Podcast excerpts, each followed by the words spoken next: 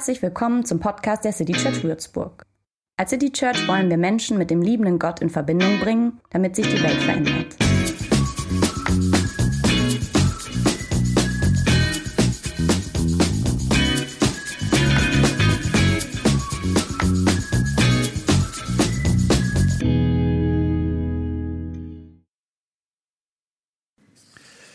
Das gute Leben. Ähm, manchmal haben wir es oder meinen wir es gefunden zu haben. Es gibt auch Zeiten, da fragen wir uns eher, ob es das gute Leben überhaupt gibt. So, religiöse und ein paar von euch würden sich so bezeichnen, hm, würden sagen, Gott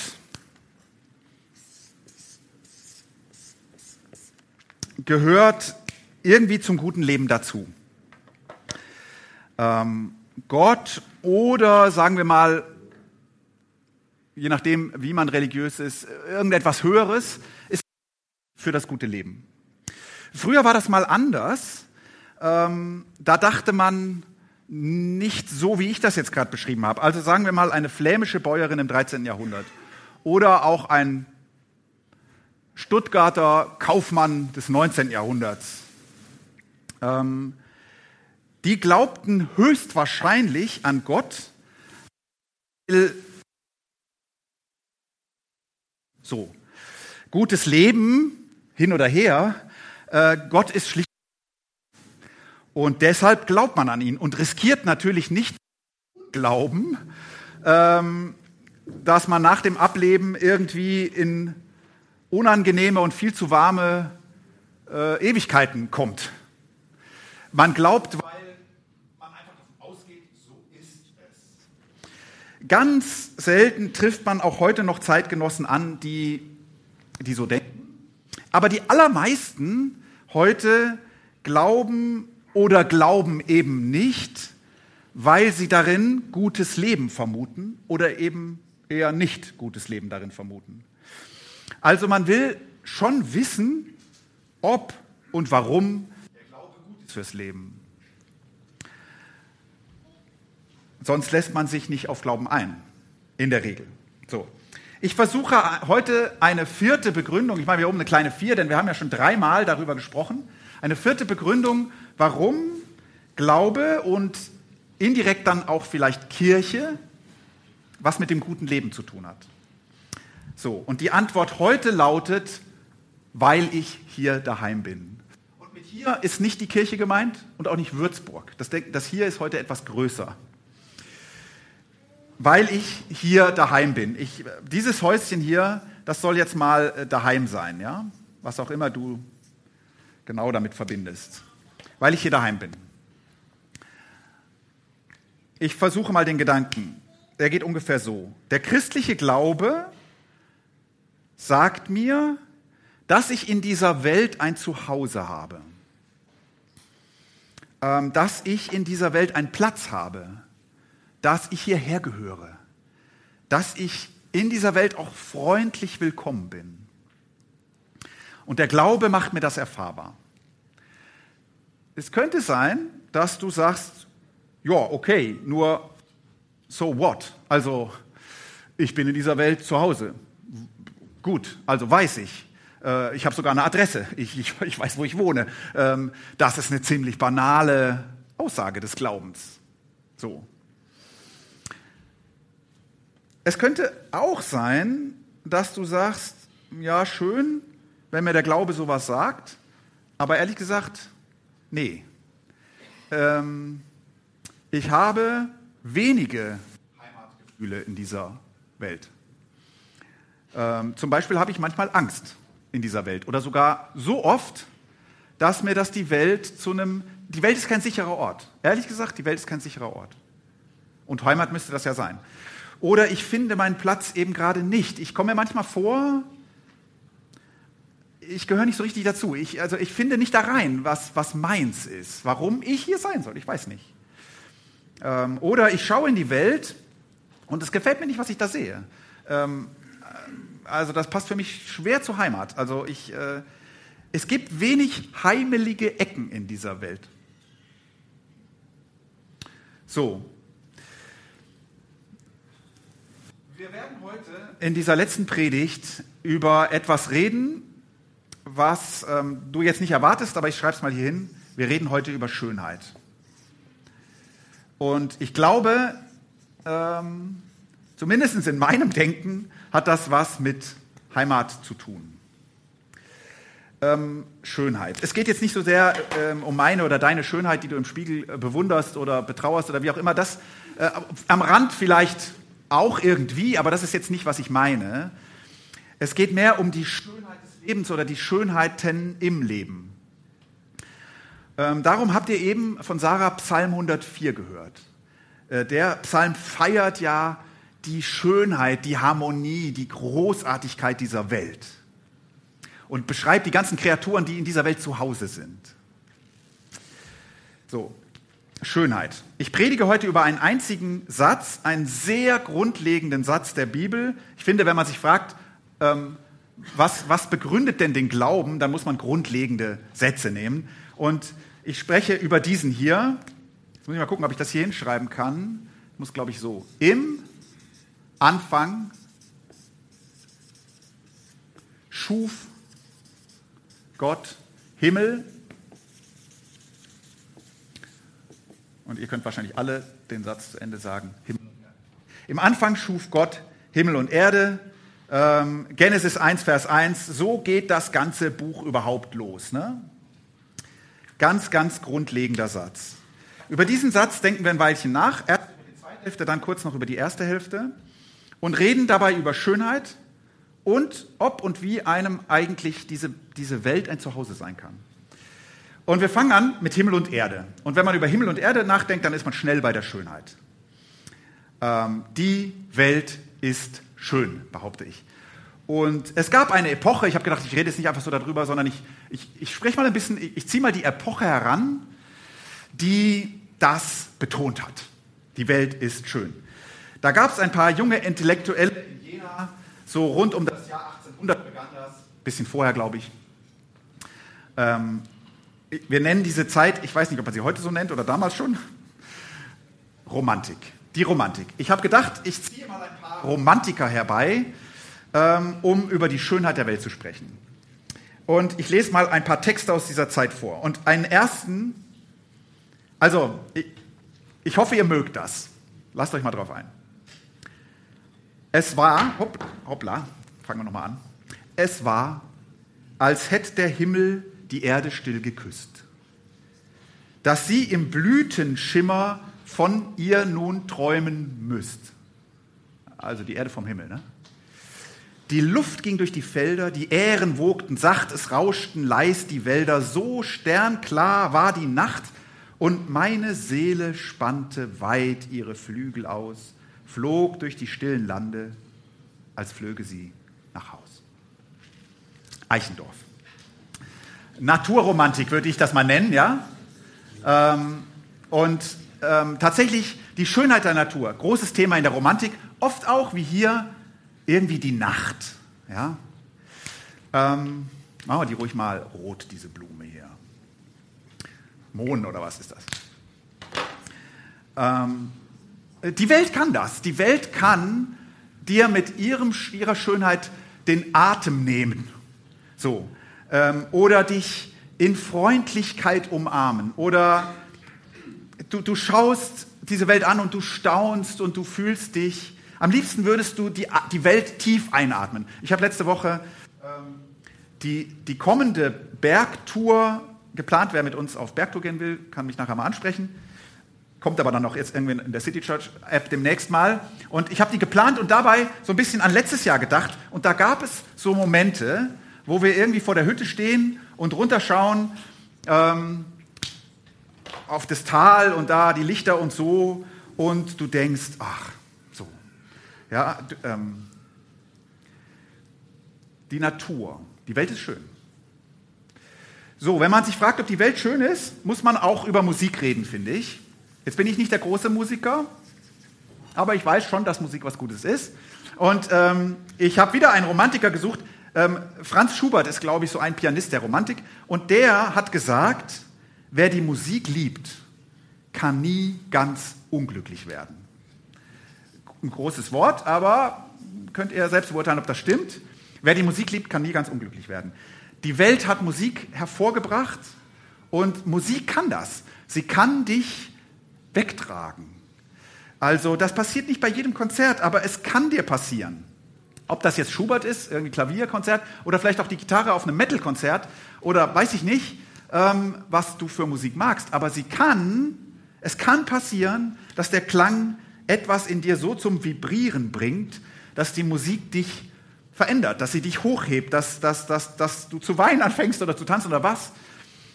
Und in diesen Minuten wird dir die Musik zum Zuhause. Die Welt ist schön. Also auch wenn diese Musik vielleicht äh, gar nicht jetzt das Schöne besingt, sondern vielleicht die Traurigkeit oder den, oder den Protest oder, oder, oder so, oder die Wut oder so. Eichendorff, dieser Mann mit, äh, mit, der, mit der Naturromantik da, ne, der hat sogar gesagt, oder er fragt sich, ob nicht in allen Dingen ein Lied schläft. Allem, was du so siehst, schläft ein Lied. Wenn das so wäre, dann wäre die, Musik, die, die, die Welt ein musikalischer Ort.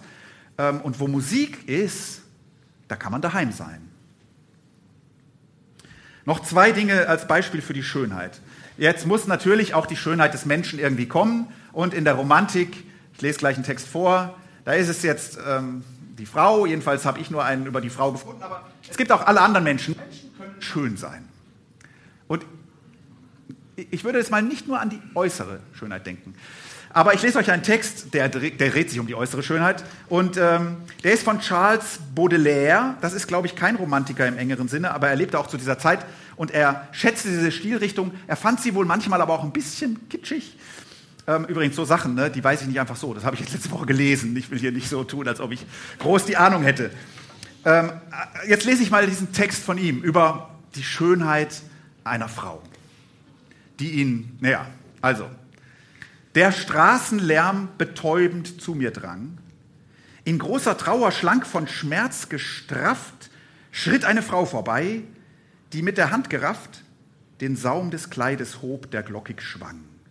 Anmutig, wie gemeißelt war das Bein, und ich erstarrt, wie außer mich gebracht, vom Himmel ihre Augen, wo ein Sturm erwacht, Sog Süße, die betört und Lust, die tötet ein. Ein Blitz, dann Nacht. Du Schöne mir verloren, durch deren Blick ich jählings neu geboren. Ich finde, er ist auch ein bisschen kitschig, ne? aber gut. Durch deren Blick ich jählings neu geboren, werd in der Ewigkeit ich dich erst wiedersehen? Woanders, weit weg von hier, zu spät, soll's nie geschehen? Dein Ziel ist mir, mein Weg dir unbekannt. Oh, hätte ich dich geliebt. Oh, du hast es geahnt. So. Ein Mensch kann das. Ein Mensch kann einen anderen in einer kurzen Begegnung oder so um den Verstand bringen, oder wie soll man das hier nennen? So, also man kann darüber streiten, finde ich sogar, also ich meine, das ist ein Gedanken wert, ob nicht der Mensch andere Menschen das Schönste ist, was man auf dieser Welt, dem man in dieser Welt begegnen kann. So, ähm, Beziehung oder andere, ist das nicht das Beste, was einem begegnet auf diesem Planeten? Die Welt ist schön. Ein letztes noch. Ich versuche ja ein bisschen Kunst hier einfließen zu lassen, ne? romantische Kunst, weil ich dachte, kannst du nicht über die Schönheit reden, da musst du auch irgendwie ein bisschen größere Worte als deine eigenen. Ähm, bei dem letzten habe ich da nichts gefunden, ähm, aber musste an eine Serie denken, die ich im Moment gerade schaue.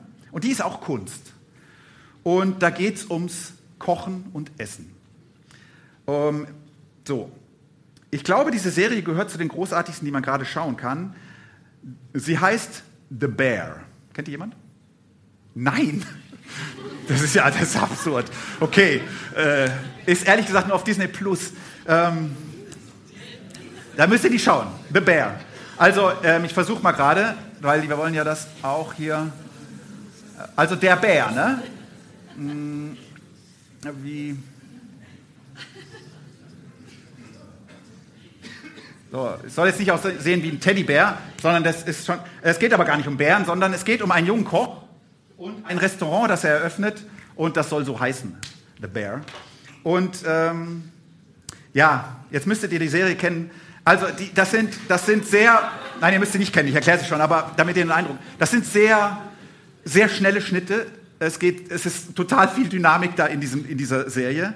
Ähm, sie ist unheimlich impulsiv, sie ist wild, sie erzählt die emotionale Geschichte dieser Protagonisten da äh, und sie feiert das Essen. Sie feiert Essen. Deswegen ist mir eingefallen. Ne? Es geht in dieser Küche, sagen wir mal, laut zu. Das Wort Fuck ist das, was am häufigsten gesagt wird.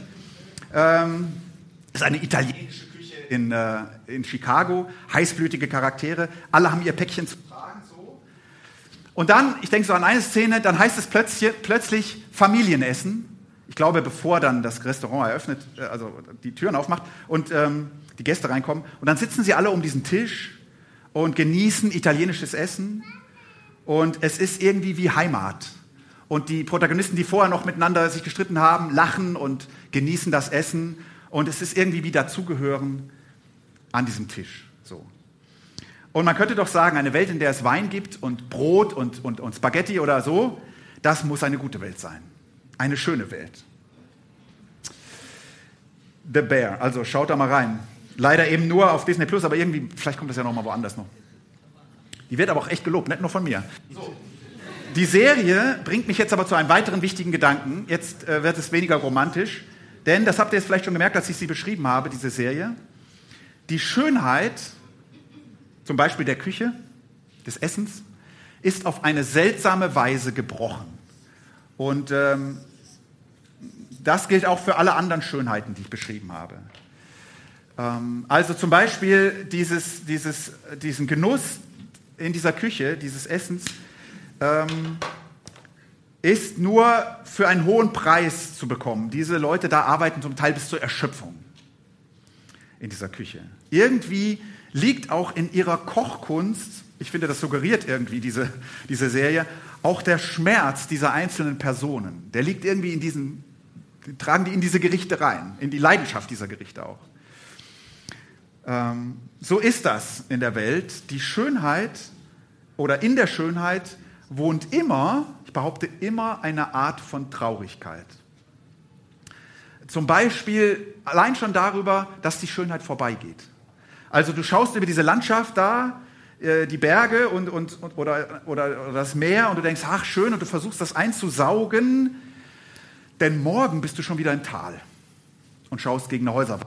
Und du weißt, das hier, das ist jetzt, aber das kann, ich kann das nicht, ich weiß, wenn ich es genieße, weiß ich schon, dass ich es nicht festhalten kann. Ähm, du hörst in einem Konzert Musik und, und sie, sie trägt dich weg und dann spielst du das Stück am nächsten Tag von Spotify, Spotify zu Hause ein und es ist nicht mehr das Gleiche. Manchmal schon, aber meistens. Ähm, oder du genießt die Geschmacksexplosion eines italienischen Essens, aber vielleicht hat ein Tier für den Serrano-Schinken äh, gelitten. Übrigens, als Veganer werdet ihr die Serie vielleicht nicht ganz so mögen. Ähm, du siehst die Schönheit eines Menschen und du weißt, er wird vergehen. Also nicht die Schönheit nur, sondern dieser Mensch wird irgendwann vergehen. Also die Schönheit trägt immer auch die Traurigkeit über den Verlust der Schönheit in sich. Schönheit ähm, ist immer ein momenthaftes Erleben, ist immer vergänglich. Schönheit, habe ich gedacht, stillt unsere Sehnsucht nach gutem Leben nicht. Schönheit weckt sie. Schönheit weckt sie auf. Und deswegen war die Epoche der Romantik übrigens auch eine ziemlich melancholische. Also man suchte das Heile und das Schöne, einfach weil die Welt durch die Revolution und so in Aufruhr war und alles und dann und, und, und Fabriken machten irgendwie das Leben grau und so. Und äh, jetzt suchte man das Schöne, die Natur und all das. Ähm, aber man war sich schon klar, im Schönen wohnt immer ein Schmerz. Äh, deswegen sind diese Bilder aus der Romantik manchmal so traurig auch. Oder es geht viel um die Nacht. Oder der Friedhof ist auch irgendwie so ein Ort. Oder manchmal auch Gruselgeschichten und so. In unserer Zeit erleben wir Schönheit, habe ich gedacht, oft wie so Inseln, in denen wir zu Hause sind. Also da die Bergtour ist wie so eine Insel und dann bist du wieder in deinem Alltag. Oder ähm, die, wie so eine Oase, das Konzert oder die Kunst. So. In einer Welt, in der uns das normale Leben oft gar keine Zeit lässt für diese Dinge. Ähm, gar keine Zeit lässt, in einem guten Leben zu Hause zu sein. Also, jetzt habe ich die, über die Schönheit gesprochen und die Gebrochenheit. Jetzt kommen wir noch zum ersten Teil dieses Verses. Am Anfang schuf Gott Himmel und Erde. Himmel und Erde sind schön, aber sie sind durchzogen von so einer, ganz pathetisch gesagt, vom Tod. Da ist so eine Ambivalenz. Es ist eine Sehnsucht weckende, aber nicht stillende Schönheit. Und man kann sich fragen, was ist das für eine Welt? Was ist das jetzt für eine Welt? Ist sie zu Hause oder, oder, oder nicht? Und der Glaube sagt, im Anfang schuf Gott. Im Anfang. Viele verstehen den Satz so, als ob er uns sagen wollte, wie die Welt entstanden sei. Ja, das, so kann man schöne Texte auch irgendwie missverstehen oder ihnen zumindest das Schönste rauben, was sie sagen. Ähm, was dieser grundlegende Satz ganz am Anfang der Bibel sagen, sagt, ist das. Diese Welt ist ganz grundlegend von ihrem Ursprung her eine gute, von Gott ins Dasein gerufene. Und dieser Vers findet, man muss das, oder sagen wir, der Autor, die Autorin, na, wahrscheinlich war es ein Mann, ähm, der Autor findet, das muss man gleich am Anfang sagen. Oder die, die diesen Text eingeordnet haben in, diesem Buch, ne, das muss man gleich am Anfang sagen, weil da kommt man nicht unbedingt drauf, wenn man in die Welt guckt. Äh, ja, die ist manchmal betörend schön und, und, und stimmig und so, und da ist es auch ein Ort, an dem man gerne ist. Aber nein, sie ist auch durchwirkt vom Tod und vom Zufall und vom Gefressenwerden. Und äh, es ist ein Ort, an dem es für viele Geschöpfe ganz schön schwierig ist in dieser Welt. Also was ist jetzt die Welt? Eine uns geschenkte Heimat oder ist das so eine fremde Welt, in die wir reingeschubst werden und der wir jetzt irgendwie klarkommen müssen? Und da sagt dieser, dieser Autor, man muss es gleich am Anfang sagen, diese Welt ist eine von Gott geschaffene. Und das ist wichtig. Der Glaube sagt uns, dass wir in einer schönen Welt, die in einem echt schlechten Zustand ist, glauben können, dass sie grundlegend auf einen guten Gott zurückgeht. Und dass sie schon immer und noch immer sein wird, seine Welt sein wird. Der Zauber des Anfangs, um mal einen Satz äh, umzudrehen von Hesse, der Zauber des Anfangs wohnt der Welt noch immer inne. Es ist wie das Leben, so habe ich gedacht, in einem alten Haus, wenn man jetzt nochmal dieses Zuhausehaus hier nimmt. Wie, wie wenn man in einem alten Gemäuer lebt. Ähm, und das, das Haus ist wirklich dringend sanierungsbedürftig. Also es schimmelt im Keller, kannst auch nichts gegen machen. Es zieht durch die Fenster. Die Tapete, die, die ist vergilbt und blättert ab. Ähm, Leute haben Sachen an die Wände geschmiert. Ähm, irgendeiner hat über den schönen Dielenboden vor, vor 50 Jahren billigen äh, PVC verlegt und so. Und so sieht das Haus aus. Wenn du aber das Haus liebst und genau hinschaust, kannst du die Schönheit dieses Hauses noch erahnen. So, äh, das unter dem Holz, diesen Holzboden da unter dem PVC oder die Farben der Wände, wie sie wohl mal ausgesehen haben. Oder du findest ab und zu sogar Ecken, die strahlen immer noch die Schönheit dessen aus, was es mal war. Oder die Schönheit der Idee, die dieser Architekt, die Architektin hatte, die dieses Haus gebaut hat.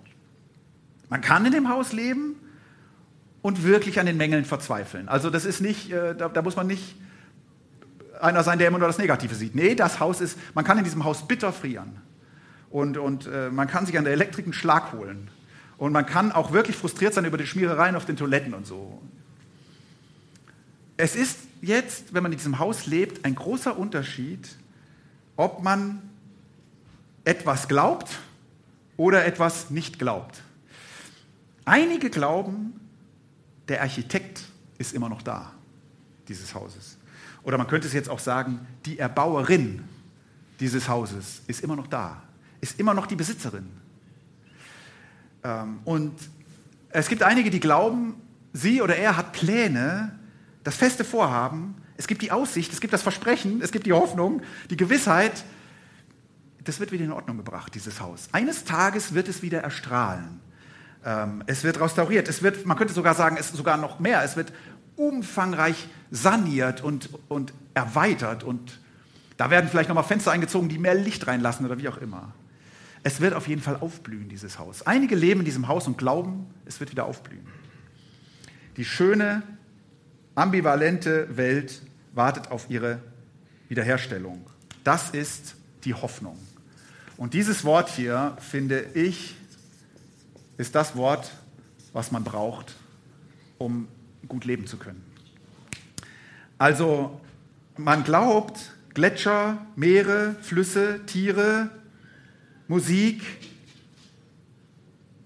Kunst, ähm, aber auch, sagen wir, Dinge, die wir erschaffen haben. Ähm, Häuser, ähm, künstliche Intelligenz, ähm, Küsse, Familien, Limonade, Pizza, Straßen. Alles wird eines Tages sein, was es grundlegend sein sollte, was es grundlegend sein kann. Erscheinungen einer guten Welt, nämlich die geheilt wurde. Das ist die Hoffnung. Und ich finde, man muss nicht an Gott glauben, um die Schönheit dieser desolaten Welt zu entdecken, obwohl sie desolat ist. Und man muss auch nicht an Gott glauben, um motiviert sein, zu sein, etwas zu tun, um diese Welt heiler zu machen. Ähm, es geht übrigens auch nicht darum, hey, die Welt ist so schön, da muss man doch fast an. Nee, also das ist eigentlich kaum ein Argument. Also man kann auch genauso gut umgesehen, da sehe ich aber vieles, ich glaube, da gibt es keinen. Ähm, aber die Schönheit der Welt kann die Hoffnung oder die Sehnsucht nach einer geheilten Welt wecken. Und der Glaube an Gott gibt dieser Hoffnung einen Grund. Ähm, ich möchte ohne diese Hoffnung nicht leben. Und ähm, das ist das, was für mich dieses gute Leben ausmacht. Das ist das, was, was es mir hilft, in dieser desolaten Welt trotzdem immer wieder Heimat zu sehen oder glauben zu können, es ist auch ein guter Ort. Es ist ein, ein Ort, äh, dessen Schöpfer immer noch da ist und der mir in schönen Momenten oder manchmal auch in hässlichen Momenten die Sehnsucht einpflanzt, eines Tages wird das wieder aufblühen.